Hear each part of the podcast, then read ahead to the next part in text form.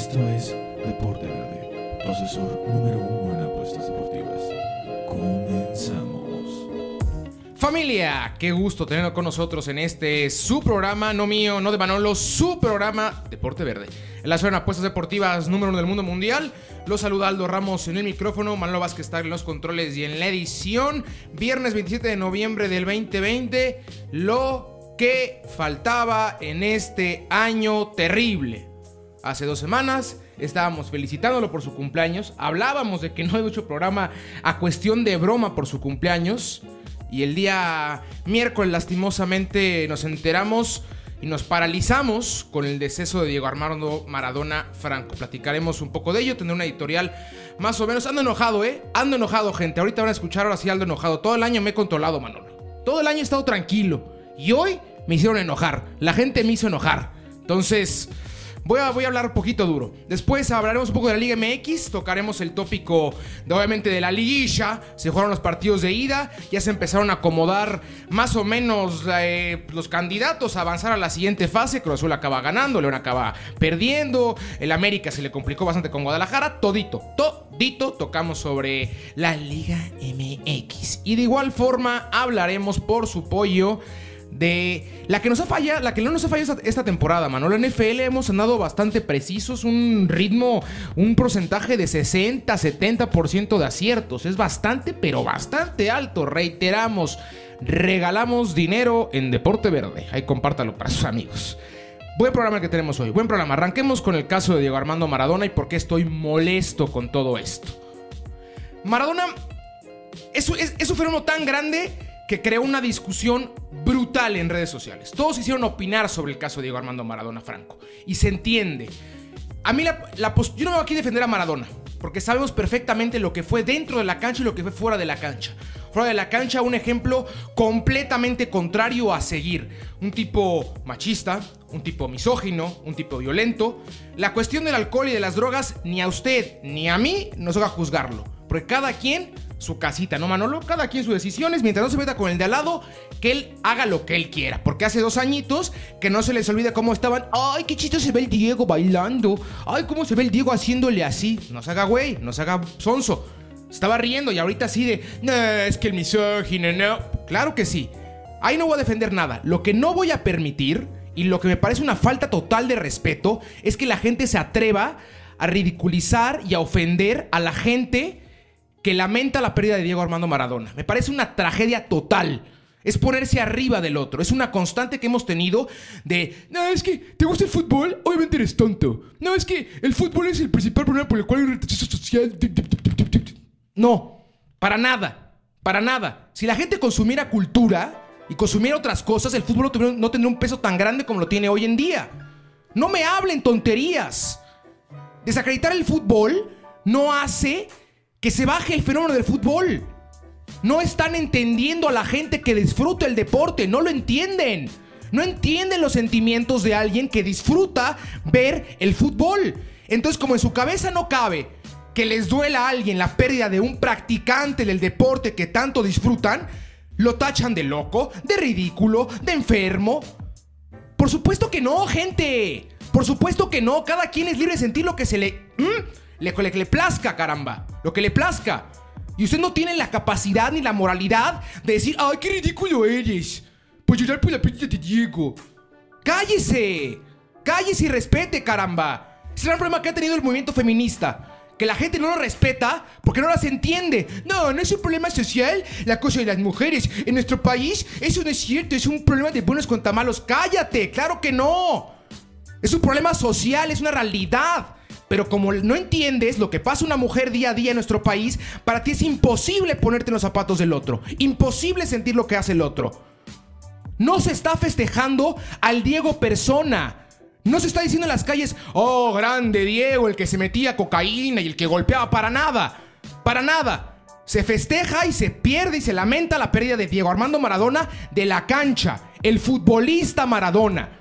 No la persona. Es muy diferente si bien la misma persona, pero el sentir del, del, del, espectador y del amante es muy diferente. Yo no comulgo en nada, ni tantito con lo que hizo Maradona fuera del rectángulo verde. Nada.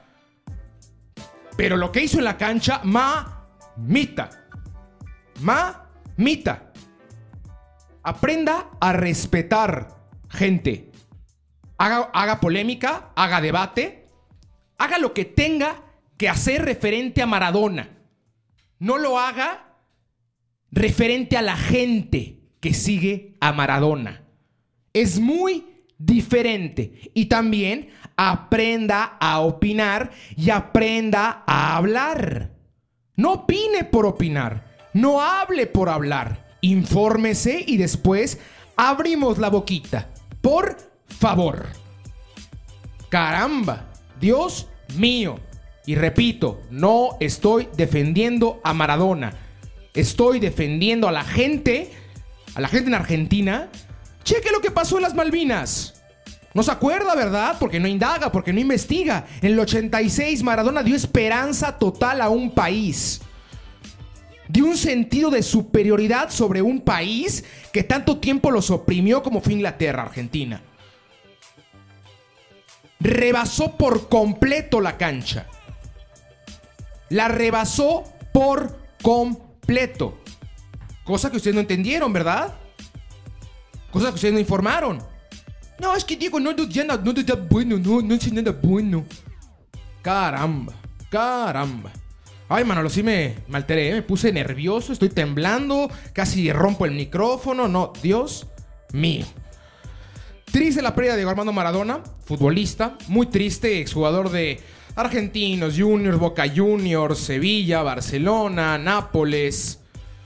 Tremendo jugador, tremendo jugador, director técnico de la Selección Nacional Argentina, de Dorados de Culiacán, de Gimnasia y Esgrima, un tipo que también estuvo en Emiratos Árabes dirigiendo, tipo de muchísimo fútbol, muchísimo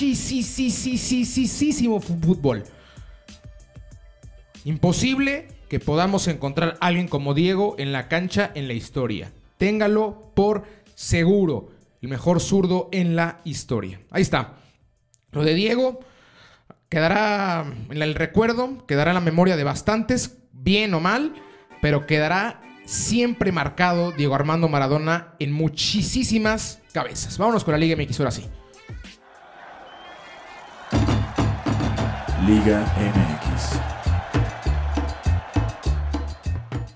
Liga MX. ¿Qué tal le parecieron los partidos de ida de, de esta liguilla? Ahora sí, la liguilla. Platicamos un poquitito de la repesca o nada. Así rápido. Pachuca acaba avanzando, vence tres goles por cero al conjunto de Santos en un partido completo y totalmente cómodo para los Tuzos. Muy poco que comentar, ¿eh? Nolificado completamente el conjunto de Santos. Murillo, un gran partido por parte del zaguero del conjunto de los Tuzos. Y a la ofensiva, la que tuvieron para adentro. Pim, adelante. Y acaban sacando a Santos en su chante, en su cantón. Después, Toluca en contra de, Tigres. Vimos. Ay, aquí me parece muy complicado opinar porque a veces me gana la playera, he de decirlo. Tigres acaba avanzando dos goles por uno ante un arbitraje bastante, pero bastante controvertido. Sabe que a mí no me gusta mucho hablar de esa parte del arbitraje, pero en esta ocasión me parece imposible no hacerlo. Una roja Hugo, Hugo Ayala que se la acaban quitando, una roja del tamaño del estadio, del estado, del país, del continente, del mundo. Una roja tremenda, una plancha artera al tobillo para William y que se le acaban quitando la, la, tarjeta roja y le acaban poniendo amarilla a Hugo Ayala. Y después, al término, casi al término del partido, una mano por parte de Carlos Salcedo que no se acaba pitando. El conjunto de Tigres es una barbaridad y una ofensa lo que hacen. ¿Por qué lo digo así? Porque es una nómina altísima. Altísima. Y los últimos 45 minutos en su casa estuvieron encerrados contra un Toluca fúnebre fúnebre. Que acabó 11 de tabla. El 11 de tabla metió en su propio campo a la mejor plantilla que fue quinto de tabla. 45 minutos. Y le acabó saliendo de milagro al conjunto de Tigres. De milagro, porque el Toluca no juega nada. Pero ¿qué pasó ayer? Un equipo el cual juega algo, pim, pim, pim. Tres goles por parte de Cruz Azul. Qué bueno, qué gusto. La verdad es que me da gusto que un equipo como, como Tigres, este Tigres en especial, no avance. ¿Por qué? Porque es una falta de respeto para su afición una falta de respeto para la liga, que teniendo lo que tienen, no propongan. Ratonen, un equipo ratonero, absurdo, aburrido, con Guiñac, con, Quiño, con los dos Quiñones, con Carioca, con Dueñas, Torres Nilo, Salcedo, Diego Reyes, el Chaca.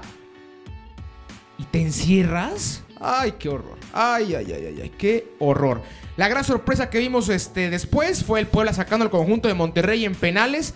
La poblana, el que apostó a Puebla, que me eche un call para darle un abrazo y un beso en el cachete por tremenda apuesta, por esos pantalones, por meterle dinero a la poblana en Monterrey. Se fueron a penales y acaba llevándose el partido La Franja, enfrentando a León. Y el partido de ida, al cual ahorita platicaremos igual un poquito, también sorpresivo por parte del conjunto de Puebla. Y para culminar este partidos de repesca. El Necaxa en contra de los Chivas, el conjunto de Guadalajara, que me cerró la boca. Completa y totalmente. Sigue teniendo una gran carencia el conjunto de Guadalajara, que es la definición. Pero la generación de fútbol, mamita. ¿Cuánto generó tanto contra Necaxa como contra el América el conjunto de Chivas? Una cantidad inconmensurable de oportunidades y en ambos partidos ganaron 1 a 0. Era para que los dos ganaran 3 goles a 0 o 4 goles por 0 contra Necaxa de menos 5, ¿eh? Facilito. Guadalajara nada más le falta eso, ¿eh? Pulir esa parte, pero Bucetich ahora sí se ve los tamaños del técnico. Una estrategia el cual ha jugado cualquier cantidad de liguillas, ha sido campeón cualquier cantidad de veces. Sabe cómo jugar estos partidos. Entonces, con todo esto que pasó Chivas, Tigres, Pachuca y el conjunto del Puebla, quedó la liguilla de la siguiente manera. León, que fue el 1, contra Puebla, que fue el 12. Pumas, que fue el lugar número 2, contra el Pachuca, que entró como 9. El conjunto del América, que entró como 3, contra el 7, que fue las Chivas. Y el Cruz Azul como cuarto, contra el sexto, que fue el conjunto de los Tigres. La ida. Las idas se jugaron a partir del día miércoles. Vimos en primera instancia el partido que enfrentó al conjunto de La Fiera en contra de Puebla. Un partido el cual primer tiempo Puebla lo acaba ganando. Y gana el partido, aparte Puebla dos goles por uno, lo ganan porque ganaron el día domingo contra Monterrey. El embrión anímico que está el conjunto de Puebla es brutal. Aquí viene el problema. Usted compare los primer, el, partido de Monterrey, los primeros 45 minutos del conjunto de Puebla contra los segundos 45 minutos del partido de Puebla en contra de León. Lentísimo el Puebla ya. Se ve rezagado, se ve cansado, se ve que si bien en la parte mental están arriba seguramente de todos los equipos que están ahorita en liguilla, pero en la parte física les va a pesar bastante. Y aparte de visita, ay, qué mal le va Puebla. Qué mal le va Puebla, no gana. Contra, contra Monterrey empató, no ganó. Y ahorita va contra León, que es el mejor local del torneo. La segunda mejor defensiva del torneo. Pinta muy complicado que Puebla logra hacer la, epopeya, pero yo creo que ya con esto están más que bien servidos. Doceavo lugar, sacaron a Monterrey y aparte le ganan el primer partido al conjunto de León. Dos goles a uno. La vuelta a jugarse el día sábado en, en punto de las 7 de la noche en el estadio del León, de la Fiera. Voy con León, directito, fácil. Dos goles a cero, tres goles a uno, ¿eh? Tranquilo, muy tranquilo para el conjunto de León. Si bien perdieron, repito, dos goles a uno, pero ese gol de Vicente da muchísima calma. Y el segundo tiempo León fue brutalmente superior al, Puebla. Por cuestiones literal casi casi de suerte, no entró la bola a, a, la portería que defiende el guardaballa del conjunto del Puebla. Después, ese mismo día, vimos el clásico de clásicos. El conjunto del América en contra de las Chivas. Partido de muchísima expectativa. Perdió ligera relevancia y ligera prensa, por decirlo así, estos partidos de liguilla por el deceso de Maradona. Los principales medios deportivos le hicieron una cobertura bastante amplia al fallecimiento del, del ex 10 de la selección argentina y por eso se perdió un poquito la, euforia de un clásico de clásicos en liguilla. Pero un partido interesante, un partido divertido, que si bien de pocos goles, pero con buenas oportunidades, principalmente de Guadalajara y también tuvo la suya el conjunto del América. La más clara la de Henry Martín, la cual acaba fallando el mano a mano en contra de Gudiño, que también gran partido por parte de Gudiño. ¿Problemas para el seno americanista? Sí. Sé alertas. ¿Por qué? Porque no se vio esa esa playera y ese monstruo que es el América en clásicos y en liguilla. Se vio un equipo normalito, un equipo el cual salió a competir y fue superado por el conjunto de Guadalajara porque es una realidad. Chivas le ganó en todas las líneas y por ende pasó y yo creo Y yo estoy casi seguro que Guadalajara va a sacar al América el día sábado. Partido bravísimo. Ese no le, digo que le apueste. Ahí sí resérvese porque es un clásico, porque apenas van 1-0 y porque se ha jugado en el Azteca. Y es y es Buse en contra de, de Herrera. Entonces, Ay, muy complicado de apostar. Ese déjalo, como siempre le digo, con una cervecita a un lado, disfrútelo, platique un ratillo y demás. Ese no le apueste. Pero si tuviera que apostar, voy con el conjunto de las Chivas. Después ya el domingo, el Pachuca en contra de los Pumas. Vimos la ida el día de ayer. Partido que a Pumas le acaba saliendo de milagro. Lo que, lo que paró, un gol, se encuentra en un gol al minuto 7 por parte de Fabio Álvarez, un golazo, le pega fuera del área, comparte con el empeine de pierna derecha, la clava un ángulo, un golazo, golazo. Y después le otorgaron el balón completamente al conjunto de Pachuca y le salió la jugada porque no acaban recibiendo gol y aparte se llevan ese gol de visita tan importante en este criterio de desempate. Y Pachuca pues un poquito de alertas, porque contra el conjunto de Santos, las que tuvieron adentro, tres goles, pim, vámonos. Y contra el conjunto de, de, los Pumas, qué cantidad de oportunidades tuvieron. Y no es como que Julio tuviera un gran partido, hasta acaban fallando penal, Guzmán. O sea que Pachuca tiene que responder y ya. Y va a un partido bravísimo en, en CU a las 12 del día. Bravísimo. Yo creo que va a pasar el conjunto de los Pumas. Eh, veremos a, los del Pedregal en semifinales. Este partido de ida les da pie y medio en la siguiente fase.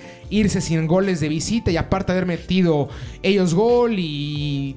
Tremendo, tremendo lo que hizo ayer Pumas. Le salió de milagro, pero lo hicieron bastante, pero bastante bien. Y después a las seis y media, el mismo domingo, vamos vamos a ver el partido de vuelta que va a enfrentar al conjunto de Cruz Azul en contra de Tigres. Ayer la máquina le pegó un baile un baile a los Tigres. Tres goles a uno acaban superando el conjunto de Dante Siboldi a los dirigidos por el Tuca Ferretti. Eh, Romo Rodríguez de gran partido, tanto el cabeza como Luis. Que yo había criticado a Luis Romo la semana pasada por su accionar en selección. Y lo sigo diciendo, creo que es un tipo con muchísimas capacidades que tiene que trabajar bien, se tiene que trabajar muy bien ese jugador porque tiene muchas cualidades, la parte defensiva y la parte de la recuperación como principal este, virtud. Tendrá que mejorar en la parte de generación y en la parte de repartición de juego. Algo que tiene muy bien Orbelín Pineda. Como es chaparrito, escurridizo, toca muy bien la bola, se mueve. Orbelín que lo están buscando en Europa, ¿eh? Ojo con eso. Vamos con Cruz Azul. Vamos con Cruz Azul sin lugar a doubts a llevarse el partido. Con esto tendríamos en, mi chompeta León, Pumas, Chivas y el conjunto de Cruz Azul. Tendríamos un León Chivas en semifinales y un Pumas en contra de Cruz Azul en, en semis. Partidazos. Partidazos. Yo sigo teniendo a León como principal candidato. Repito, el primer tiempo en Puebla Puebla fue superior por esa parte anímica, por esa parte de hambre, de ladraban los jugadores de Puebla, querían ese partido. Y por parte del conjunto de León, pues ahí como que tanteando el agua a los camotes, llegaban dos semanas sin jugar fútbol por la fecha FIFA y después por esa semana de descanso debido a la repesca, en lo que se acoplen, en lo que agarran ritmo, pero ténganlo por seguro que León va a estar en la final. Sin lugar a dudas, es, es demasiada pieza los dirigidos por Nacho Ambriz. Ahí está la Liga MX, no se lo pierda. Grandes partidos los que tenemos este fin de semana, sábado y domingo. Les repito los horarios. El día sábado tenemos el León en contra de Puebla en punto de las 7 de la noche. Hora México. Y después en punto de las 9.7. Esos horarios bien randis que ponen ahora la Liga MX de 8.4 a las 9.9 la verdad es que no entiendo si es por cuestión de uso horario o por cuestión televisiva. Yo no he sido muy partidario de eso. Me gusta que sea a las 8, a las 7, a las 6, que sea en punto. Puntuales, caramba. Este, en punto de las 9 7 de la noche veremos el América en contra de Guadalajara, partido a jugarse en el mítico Estadio Azteca, que esperemos que salga con alguna especie de de elementos conmemorativos para Maradona, porque sin lugar a dudas el mejor Maradona que jamás se vio en la cancha se vio en el Estadio Azteca, que no le mientan. El mejor Maradona estuvo en el Azteca, no en San Paolo. Y mire que yo ya me he escuchado que le voy al Nápoles. Ahora ya no se va a San Paolo, eh. Ojo al dato, ya se va a ir Diego Armando Maradona, el estadio del Nápoles. Pero en el Azteca fue donde mejor Maradona se vio. Y después, a en punto de las 12 del día, el día domingo, Pumas en contra del Pachuca. Y a las 6 y media, Cruz Azul en contra de los Tigres. Partido a jugarse igual en el Azteca. Esperemos que no llueva, eh. Ojo con eso. Porque si llueve sábado, sábado, ¿cómo va a estar la cancha para el domingo? Después de un clásico América Chivas, llueve y vámonos a un partido Tigres en contra de Cruz Azul, el Azteca va a estar injugable, como ha estado los últimos 2-3 años desde que, desde que cambiaron el pasto a híbrido, ha tenido bastantes problemáticas. Entonces, ahí está. Le repito, León avanza. Pachuca no avanza. Avanza Pumas. Cruz Azul y Chivas. Ahí están. Vámonos con el reemparrillado. Vámonos con la NFL. NFL. Ahí está. Tarán, tarán, tarán. El fin de semana pasado la pasé muy mal, gente. Se lo tengo que decir. Familia, la pasé muy federal. ¿Por qué? Porque perdieron mis delfines. Porque perdió mi Toluca. Y porque perdió mi Napoli. Y aparte un día les había empatado el Madrid. Ay, qué fin de semana deportivo más horripilante. Horripilante. Pero esperemos que este fin de semana Miami pueda pues sí, no sé si enmendar los errores, pero mejorar lo demostrado en contra de Denver. Va a tener un rival bastante a modo. El día de ayer vimos en Thanksgiving Day dos partidos, iban a ser tres. El Baltimore en contra de los Steelers, que está con muchísimas posibilidades de cancelación. Ni siquiera postergarlo ni posponerlo, no. Cancelarlo. Ya el calendario se ha alargado tanto y se ha modificado tanto que ya no hay hueco para que se juegue dicho partido. Por ende, ahí está la NFL acomodando piezas para ver si se puede evitar jugar dicho partido. ¿Por qué? Por la cantidad tan importante de contagiados de COVID que tiene el conjunto de los Ravens. El más llamativo, obviamente, Lamar Jackson, el quarterback de New Era, como se hace llamar en, Instagram. No iba a estar el día de ayer, por ende se decide suspender el partido, reitero, por la cantidad de bajas. Ayer vimos como Houston superaba a Detroit, vimos como Washington superaba a Dallas. Eh, Dallas que es un terrible desastre. Vámonos ahora sí con los partidos del día domingo. Miami en contra de los Jets. Voy con Miami, repito, Jets va 0-10 y no va a ganar un solo partido en la temporada. Muy, muy complicado. Si es uno, podría ser este, ¿eh? Así de mal a veces veo a Miami, de, intermitente. Históricamente, bueno, no históricamente, los últimos 25 años que llevo siguiendo a Miami, la intermitencia ha sido de los principales factores que acompañan el conjunto de los delfines, pero no veo mayor complicación en contra de unos brutalmente nulificados Jets. Después Cardinals en contra de los Pats. Vamos con los Cardinals, un equipo el cual le tengo muchísima fe a Arizona. Me gusta mucho línea por línea. Creo que tiene el mejor receptor de la liga como Anthony Hawkins. Creo que es Sí, el mejor, el mejor de Andre. An dije Anthony Hopkins, ¿verdad? Dije Hannibal Lecter. Se me irán los cables, los apellidos este, americanos. Eh, creo, que, creo que Arizona tiene muchísimas cosas para poder aspirar alto, para ser ese famosísimo caballo negro. Y los Pats en ese proceso de reestructuración que tanto he hablado, que tanto les ha costado. Por ende, no creo que logren ganar en contra de Arizona. Después Vikings en contra de Carolina. Vamos con Carolina. Te odio, Minnesota. Jacksonville en contra de Cleveland. Vamos con Cleveland. Jacksonville, que igual que el conjunto de los Jets. Terrible temporada. Desastrosa, penosa, risible. Cualquier adjetivo que se le ocurra para el conjunto de Jacksonville, el cual estará debutando por sexta vez en los últimos tres años a un coreback. Nada más cómo llevar una franquicia y cómo no llevar una franquicia. Paso a seguir. No seas Jacksonville. muy malo Jacksonville, muy muy mal. Después un partidazo, partidazo. Tennessee en contra de los Colts de Indianapolis. ¿Por qué partidazo? Porque es duelo divisional. Porque Tennessee se encuentra dos de división y los Colts se encuentran uno de dicha división. Voy con el conjunto de Indianapolis. Tennessee ha recibido una ligera baja de juego ligerita en comparativa con el principio de temporada. Creo que ha habido problemáticas. Tannehill no ha encontrado otra vez ese ritmo que lo había caracterizado en el cierre de la temporada pasada, que había hecho que fuera el equipo sorpresa, sin lugar dudas, de la temporada 2019. Después, voy con Colts, repito, voy con Indianapolis. New York contra de los Bengals. Tristísimo lo de los bengalís. Tristísimo lo de la semana pasada para Joe Burrow, el cual acaban rompiendo la rodilla. O sea, le puede decir así pieza por pieza que se rompió, pero para hacer el resumen le rompieron la rodilla. Ligamento cruzado, meniscos, una cantidad de cosas. Le hicieron pomada la pobre rodilla al recién drafteado coreback de los Bengals. No va a estar seguramente año, año y medio, yo creo. La siguiente temporada no veremos al coreback. A ver si Cincinnati se anima a draftear otro coreback o a ver qué, qué pasa con este conjunto enfrente de Nueva York, el cual yo lo sigo diciendo en una división tan horripilante como la de Washington, Dallas y Filadelfia. Nueva York es el equipo que más me gusta y voy con Nueva York en contra de los Bengals. ¿Por qué? Porque Bengals no va a tener a Burrow, que era la única forma en la cual estaban encontrando ligera solvencia deportiva. Después, los Chargers en contra de los Bills. Igual un buen partido. Los Chargers, que creo que es el.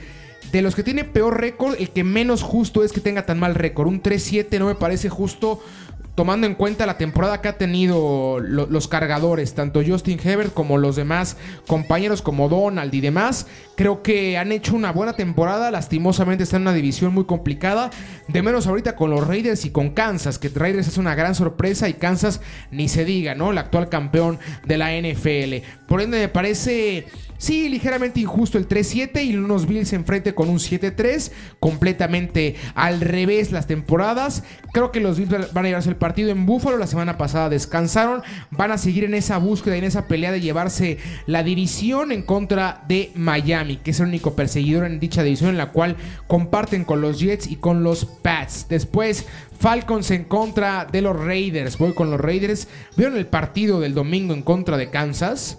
qué agarrón se dieron hasta con la cubeta. Acaba ganando Kansas en, la, en los últimos 30 segundos del partido. Pero los Raiders constantemente los tuvieron bajo las cuerdas, ¿eh? Contra las cuerdas, constantemente. Un Derek Carr el cual está demostrando porque es un coreback el cual cuando fue drafteado se, se habló tanto, mejor que su hermano obviamente, el cual pues sí ha tenido la mala fortuna que las lesiones lo han acompañado y no ha logrado tener una constancia en el emparrillado, pero creo que los Reyes de esta temporada, si no hay sorpresa, si no hay lesión, van a ser el caballo negro de la división americana. Después San Francisco en contra. Voy con los Raiders, ¿eh? obvio. Atlanta me parece un desastre. Creo que tendrán que empezar a cambiar completamente ya la estructura de un equipo el cual les alcanzó para llegar a Super Bowl. Vimos esa terrible tragedia terrible escenario terrible momento en contra de los Pats. Perder una diferencia tan grande. Era, era, el Super Bowl para Matt Ryan, era el Super Bowl para la franquicia de Atlanta. Pero al final de cuentas se les acaba escapando el Super Domingo y creo que ya es necesario una reestructuración deportiva en los halcones. Después, San Francisco en contra de los LA Rams. Vamos con LA Rams, un equipazo los Rams, en la que es para mi gusto la mejor división hoy en día de la NFL. Los Rams, Seattle, y, Arizona. tremenda división, los, los, los cuales están peleando hasta el último segundo, hasta el último estirón pinta para que sea de Seattle, pero ni los Rams ni Arizona van a bajar la guardia, ¿eh? Ténganlo por seguro. Vamos con Arizona, vamos con los Rams. San Francisco, que el cual Qué triste, ¿no? Ver un equipo el cual la temporada pasada estaba jugando Super Bowl y esta temporada completamente rezagados. Después, los Saints en contra de Denver. Denver que la semana pasada por fin encontrara una victoria en contra de Miami. Una defensiva de, Denver que jugó bastante bien. Olificó por completo a Tua Tagabayola, el cual acaba lesionado por parte del pulgar. entra Fitzmagic. Hay problemones por parte de Miami, pero Denver haciendo lo que le tocaba, jugando un buen partido y llevándose al final de cuentas la victoria. Y enfrente unos Saints que yo creo que son el mejor equipo de la Nacional hoy en día. Un récord bastante, pero bastante, pero bastante bueno. 8 a 2, lo que llevan los de New Orleans. Y creo que van a continuar, lo van a alargar, agrandar a 9 a 2. Después Kansas en contra de Tampa. Esto ya en punto de las 3 de la tarde, al igual que el de los Rams y al igual que el de Denver. Buen partido, un gran partido. Ver a Patrick Mahomes en contra de Tom Brady siempre va a ser un espectáculo. El mejor coreback de la última era en contra del que posiblemente va a ser el mejor coreback de la nueva era. Y un Tampa el cual yo sigo diciendo que nada más que se enchufen va a ser un equipo muy muy difícil de ganar. Salen enrachados le pueden ganar al que ustedes me digan 7 a 4 el, el récord. 9 a 1 el que lleva el conjunto de Kansas. La única derrota que ha tenido fue en contra de los Raiders en ese partido sorpresivo. Sorpresivo. Aparte fue en Kansas, ¿eh? un partidazo el que dio Raiders en aquella ocasión. Vamos con Kansas. Después Chicago en contra de Green Bay. Vamos con Green Bay. Chicago, que a diferencia de, los Chargers, que los Chargers yo decía que me parece una injusticia que tengan tan, buen, tan mal récord. A mí me parece una injusticia que tengan un récord empatado 5 a 5 Chicago. Arrancaron ganando todos los partidos. Ahorita poquito a poco el tiempo y el orden acomoda todo como tendría que ir acomodado. Pero creo que Chicago fue una especie de espejismo el arranque de la temporada. Y Green Bay junto con New Orleans son los dos mejores equipos. Y Seattle son los tres mejores equipos de la conferencia nacional. Y hablando de los Seahawks, estoy en el Monday Night Football. El conjunto de Seattle en contra de Filadelfia. Filadelfia que es un desastre, al igual que Dallas, al igual que Washington. Y al igual que Nueva York, o sea, que yo que diga que me gusta más Nueva York de los cuatro de esa división es una cosa, pero me parece que igual es desastroso el conjunto de Nueva York.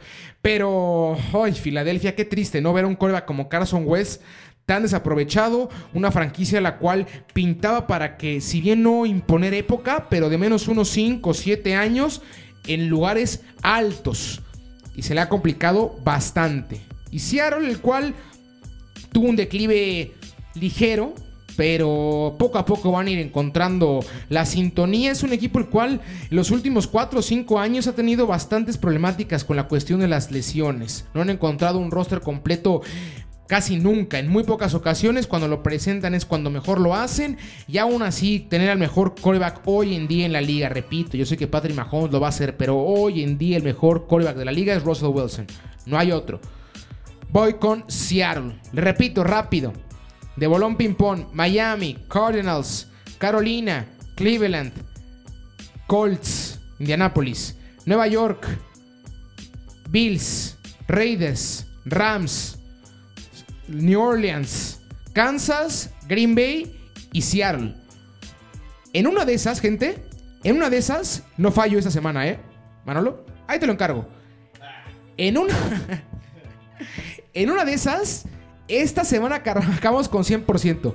Se lo dejo ahí. Ojo al dato.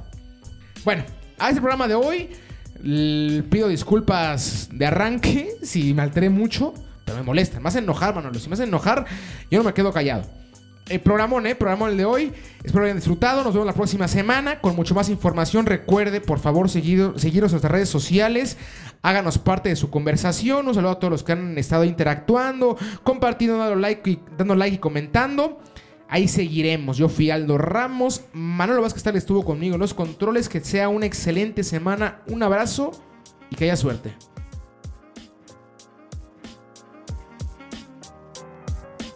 Esto fue Deporte Verde, tu asesor número uno en apuestas deportivas. Recuerda escucharnos cada viernes con nuevo contenido.